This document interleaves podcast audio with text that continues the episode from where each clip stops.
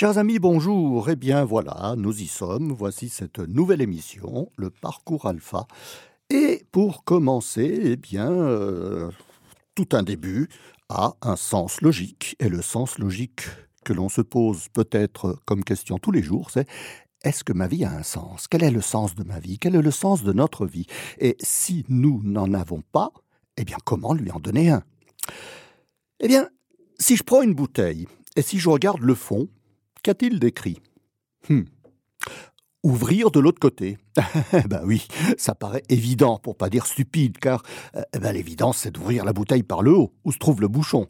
Mais, mais, mais si l'on compare cette petite plaisanterie à notre vie, surtout quand nous avons des problèmes, eh bien, nous constatons que cette phrase, elle n'est pas si stupide que cela, parce que nous allons essayer de trouver des solutions là où elles n'existent pas, en passant à côté de l'évidence. Nous nous entêtons, bien souvent, à nous sortir de situations problématiques en voulant ouvrir la bouteille par le fond, en oubliant ce qui est évident, soit parce que nous ne le voyons pas, soit parce que nous ne voulons pas le voir. Alors, pourquoi agissons-nous ainsi? Eh bien, oh, chacun de nous pense et agit de façon très différente. Hein. C'est le propre de notre individualité.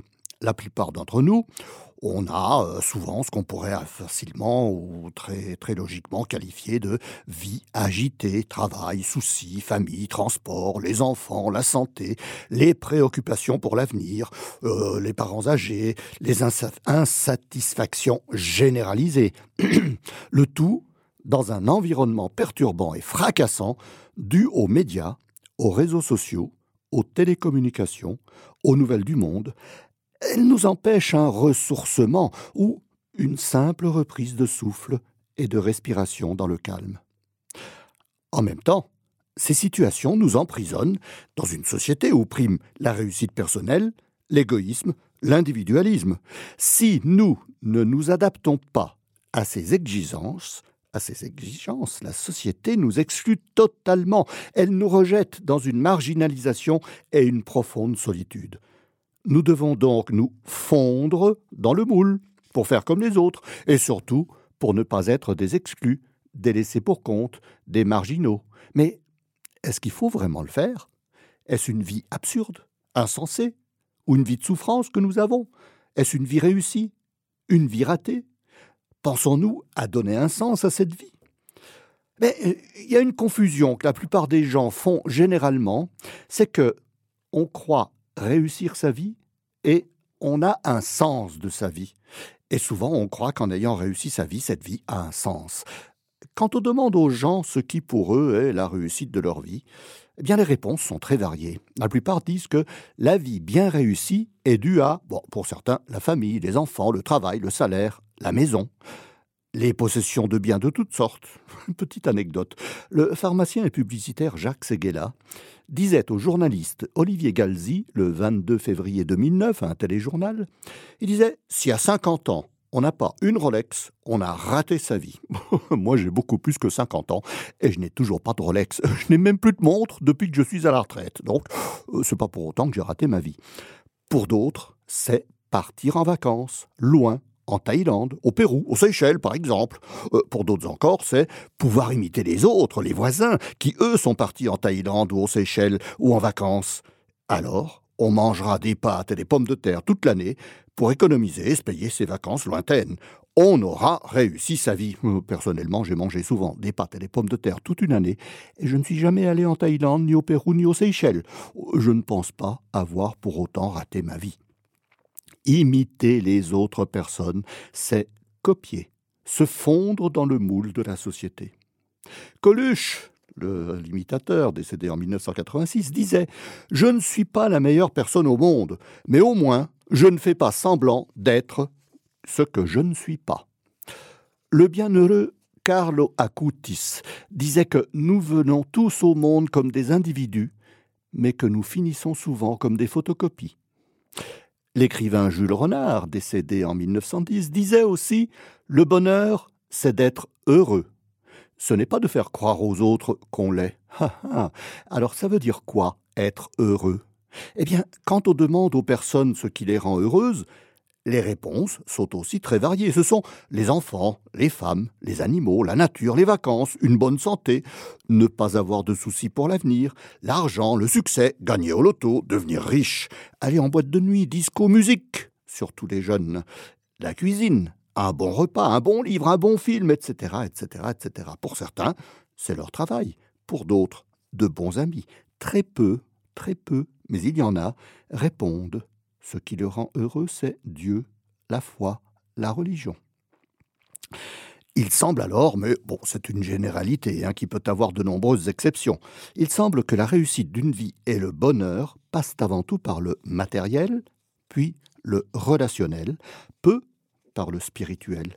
Mais il apparaît aussi que la plupart des gens semblent insatisfaits de ce qu'ils ont, malgré le fait qu'ils semblent avoir réussi ou qu'ils semblent heureux sur le moment.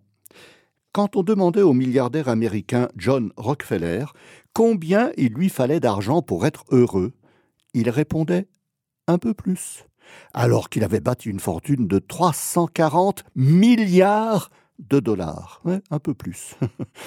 Finalement, on constate en général que les gens ne sont pas si heureux que cela, bien qu'ils le disent.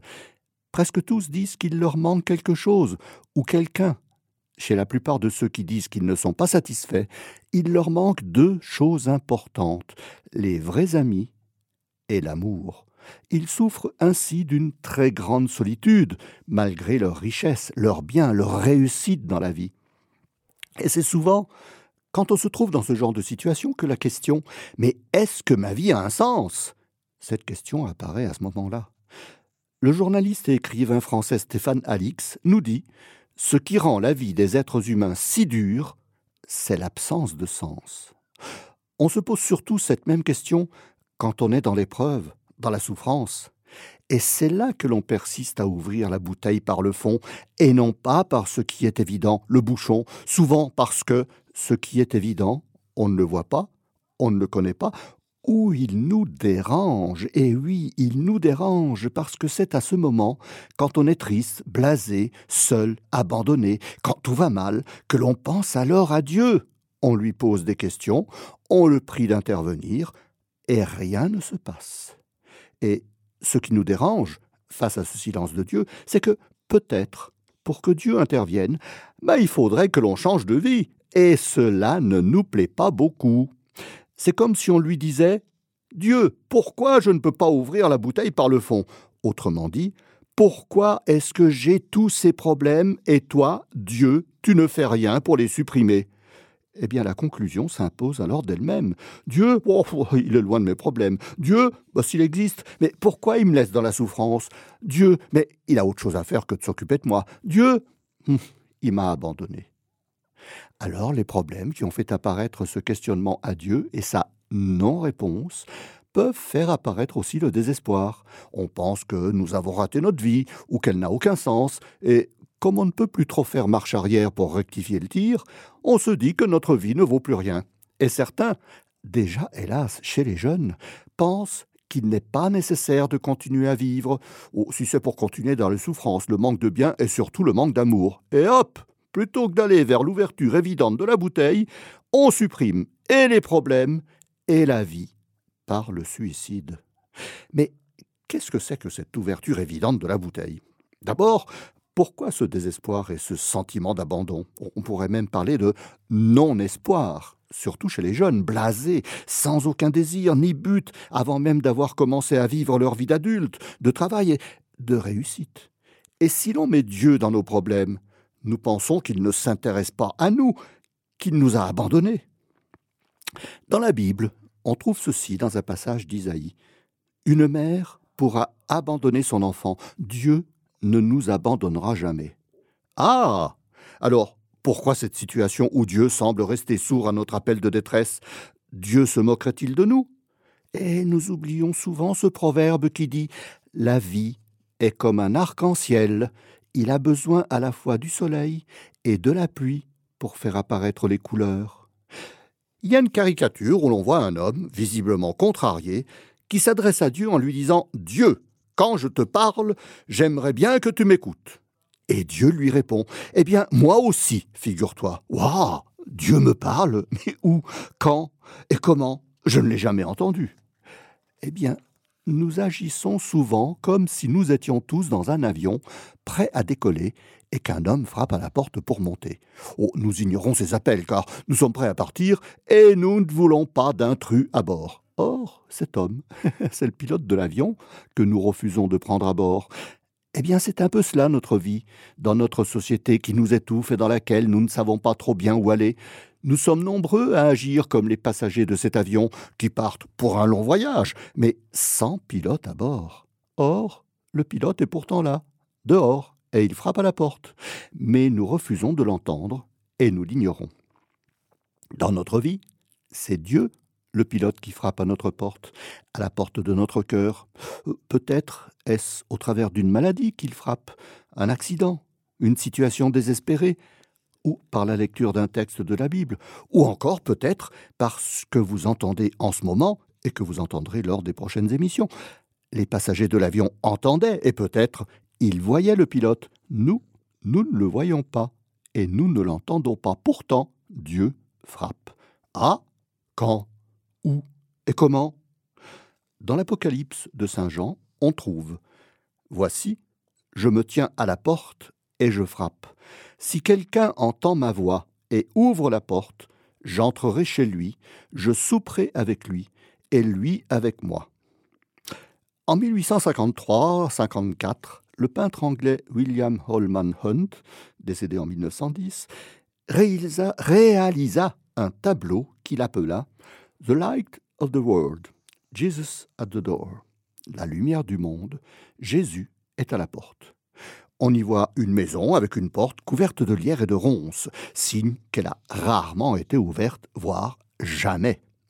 Il y a de la lumière à l'intérieur de la maison, donc elle est habitée par quelqu'un, et on voit Jésus, habillé comme un roi, somptueusement, qui tient une lanterne très brillante à la main et qui frappe. En gros, le roi de l'univers qui tient la lumière du monde, vient frapper à cette porte. La symbolique est claire. Notre cœur est comme cette maison qui a une porte. Mais cette porte est spéciale. L'intérieur, où nous sommes, a une serrure et une poignée, et même plusieurs serrures, plusieurs poignées de plusieurs portes. Et l'extérieur a une serrure, mais pas de poignée. On ne peut entrer que si cette porte, c'est nous qui l'ouvrons de l'intérieur. Jésus se tient devant cette porte. Il voudrait entrer, mais il ne peut pas ouvrir la porte, parce que c'est nous qui avons la clé, la poignée, la serrure pour l'ouvrir. Tout cela est de notre côté. Oh, Jésus pourrait forcer la porte et entrer, mais non, il respecte notre liberté, et il attend patiemment, souvent des années, que nous lui ouvrions cette porte.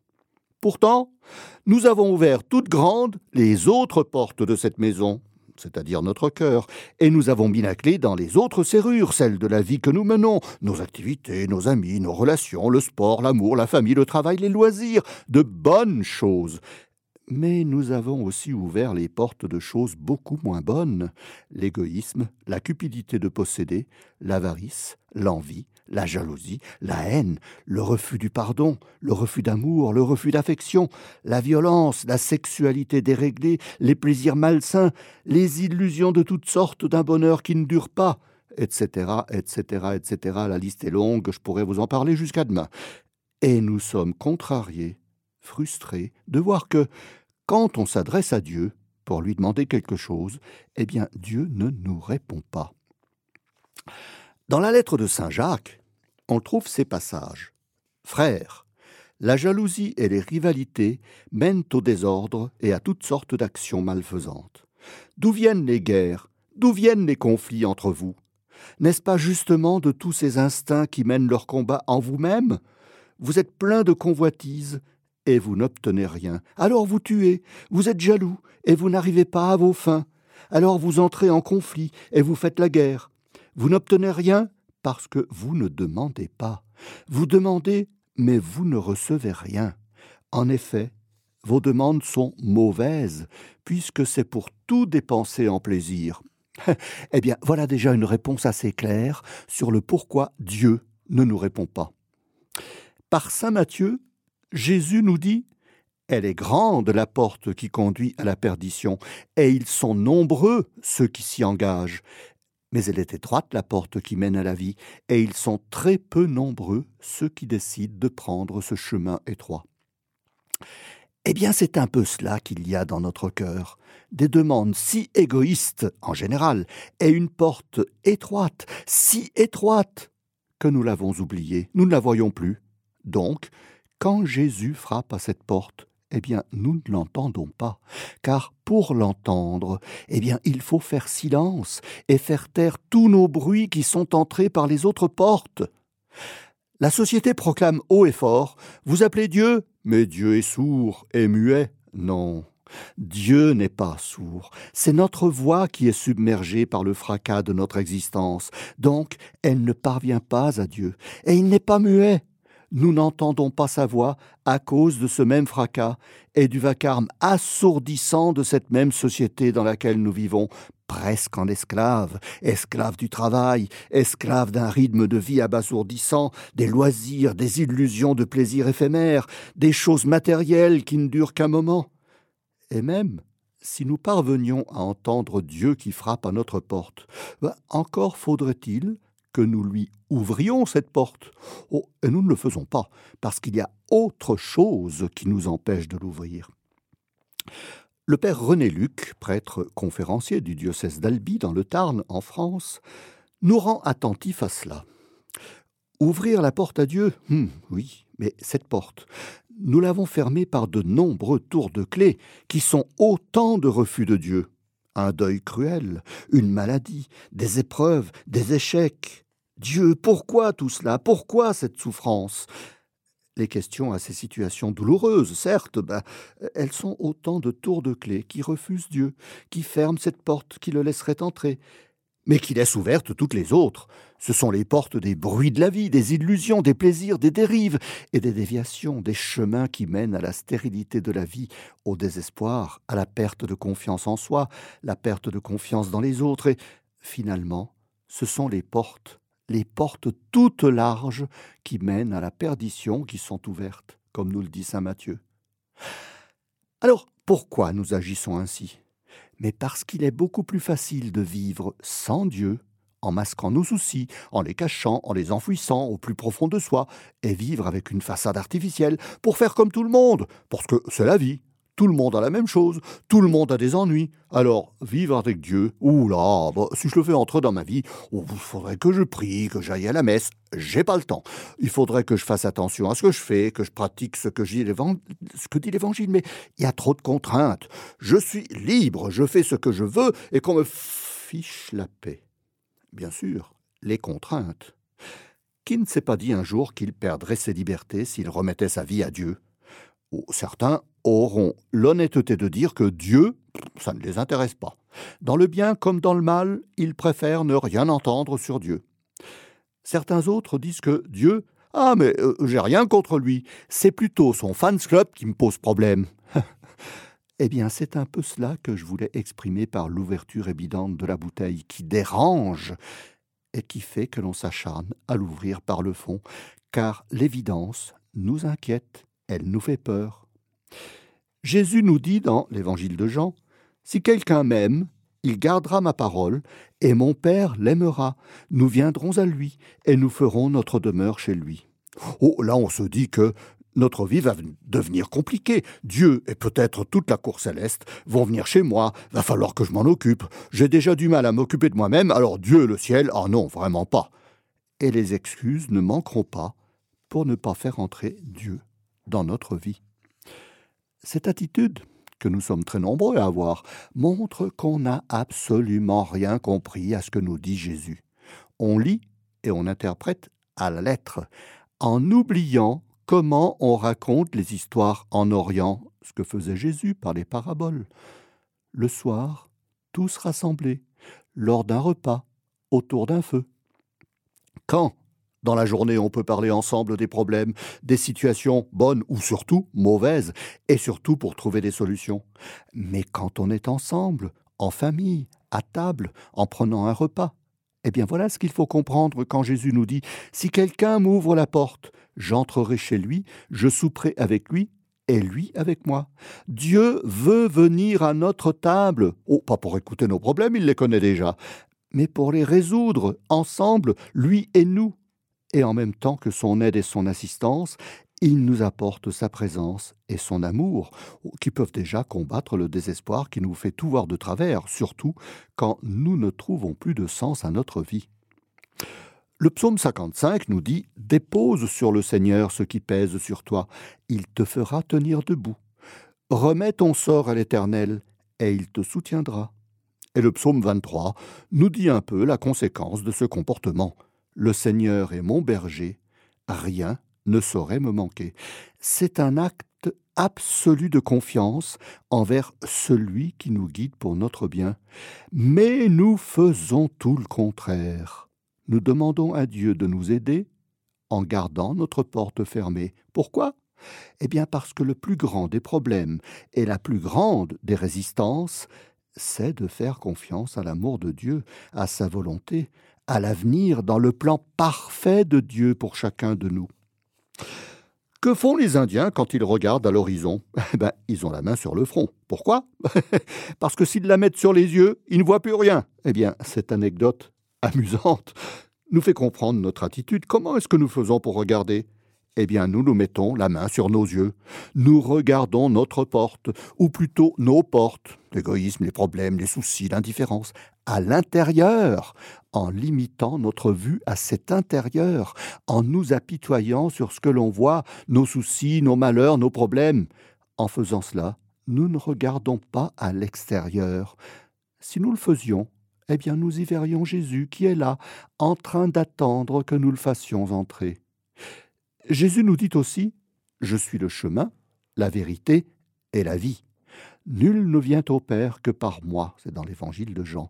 Et aussi Laissez les petits enfants et ne les empêchez pas de venir à moi, car le royaume des cieux est pour ceux qui leur ressemblent. C'est dans l'évangile de Matthieu. Jésus est le chemin, donc pourquoi avoir peur? Il est la vérité, donc il ne peut pas nous induire en erreur. Il est la vie, donc il ne veut que notre bonheur et pas notre malheur.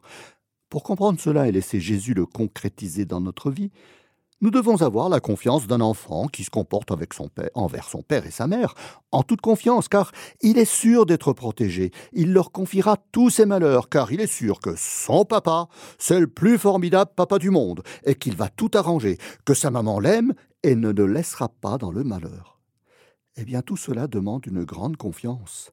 Parfois, notre vie est difficile. Elle peut même devenir très difficile à supporter. Et la douleur est réelle.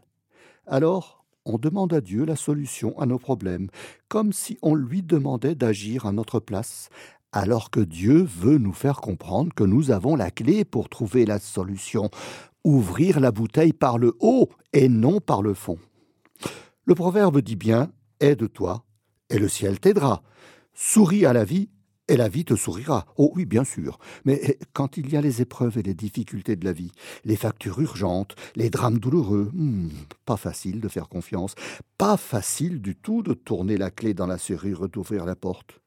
Oh, mais Dieu n'en a pas fini avec nous, puisqu'il ne nous abandonne pas malgré les apparences. Alors, que faire? Comment parvenir à ouvrir la porte, c'est-à-dire ouvrir la bouteille par le haut?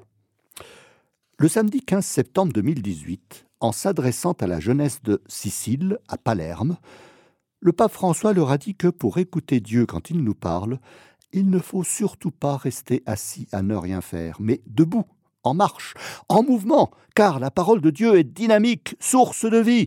Dieu déteste la paresse, il aime l'action, il faut être en marche. Oh, bien sûr, c'est une image qui invite à l'action. Alors là, nous entendrons la voix de Dieu, car Jésus a dit, dans Matthieu, Demandez et l'on vous donnera, cherchez et vous trouverez, frappez et l'on vous ouvrira, car quiconque demande reçoit, celui qui cherche trouve, et l'on ouvre à celui qui frappe. Mais pour faire cela, bah, il ne faut pas rester statique et inerte, en attendant que cela tombe tout cuit dans notre assiette.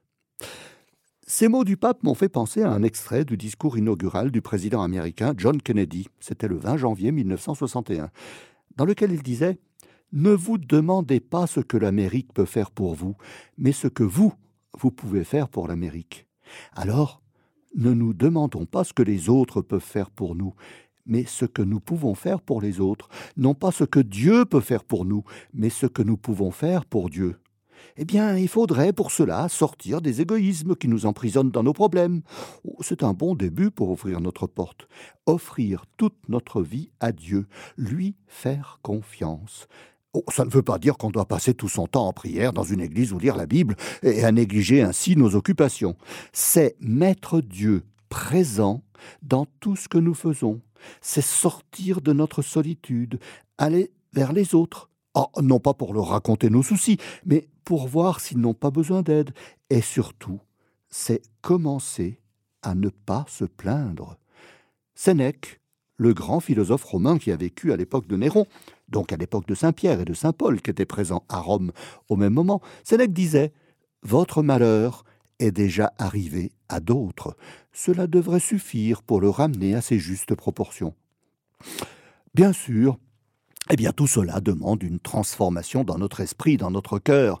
Il faut en premier lieu rompre avec le passé. Cela veut dire, je le répète, qu'il ne faut pas se fondre dans le moule de la société pour faire comme tout le monde. pas facile, pas facile de se renouveler, d'abandonner ses habitudes, d'oser nager à contre-courant, pour ne pas faire comme tous les autres, pour ne pas suivre bêtement la mouvance de la société qui conduit souvent aux insatisfactions ou au malheur.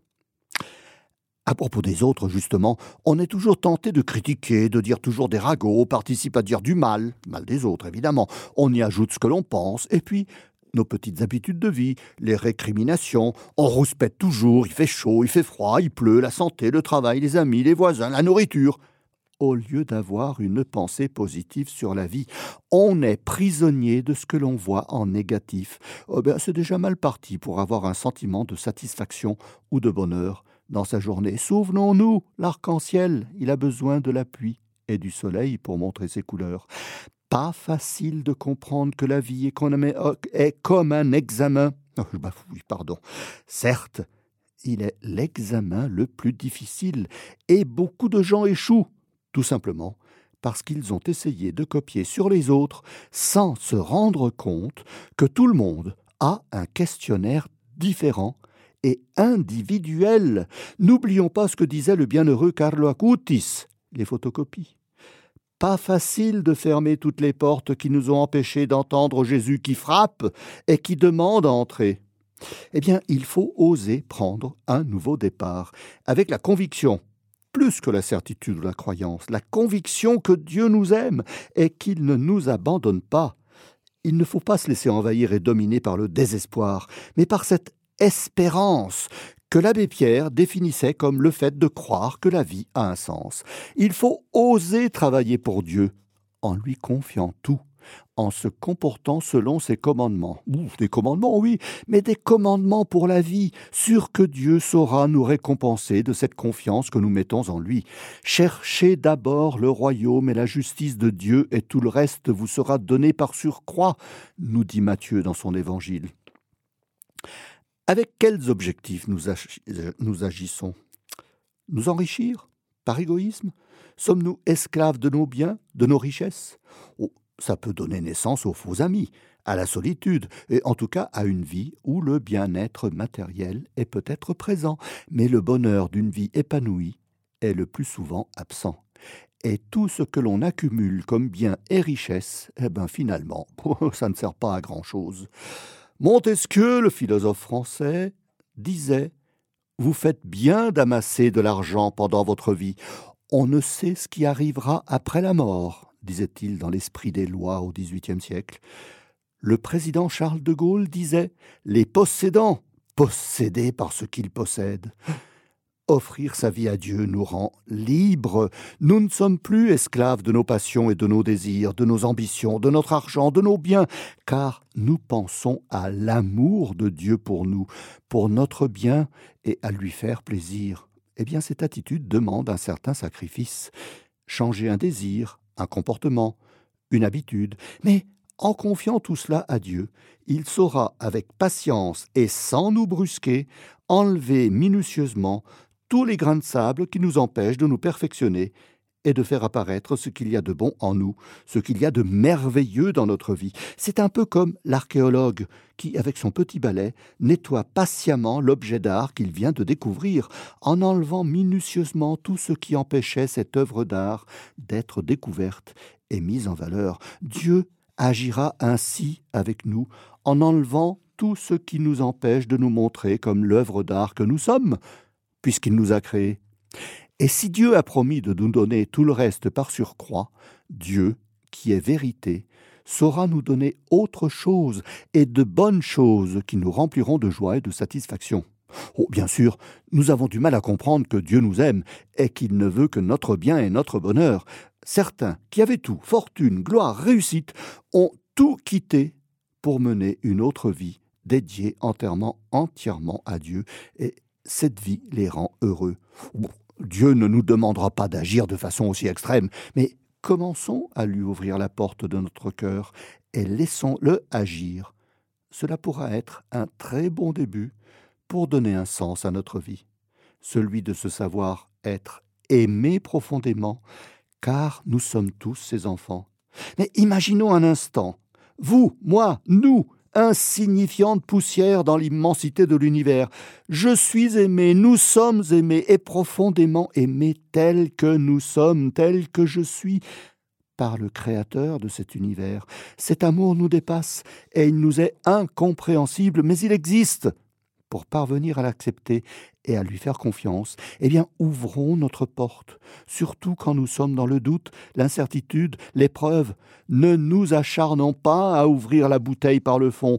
Regardons non plus avec la main sur nos yeux, mais sur le front, comme les Indiens, pour voir que devant cette porte, Jésus est là pour nous offrir un avenir de bien, un avenir heureux, parce qu'il entre dans le plan parfait de Dieu pour chacun de nous. Eh bien voilà, quelques indications, chers amis, pour commencer à ouvrir la porte à Jésus. Jésus, mais pourquoi Jésus? Pourquoi lui? Bah, Pourquoi pas Bouddha ou Mahomet ou un autre? Qui est exactement Jésus? Eh bien, c'est ce que nous verrons lors de la prochaine émission.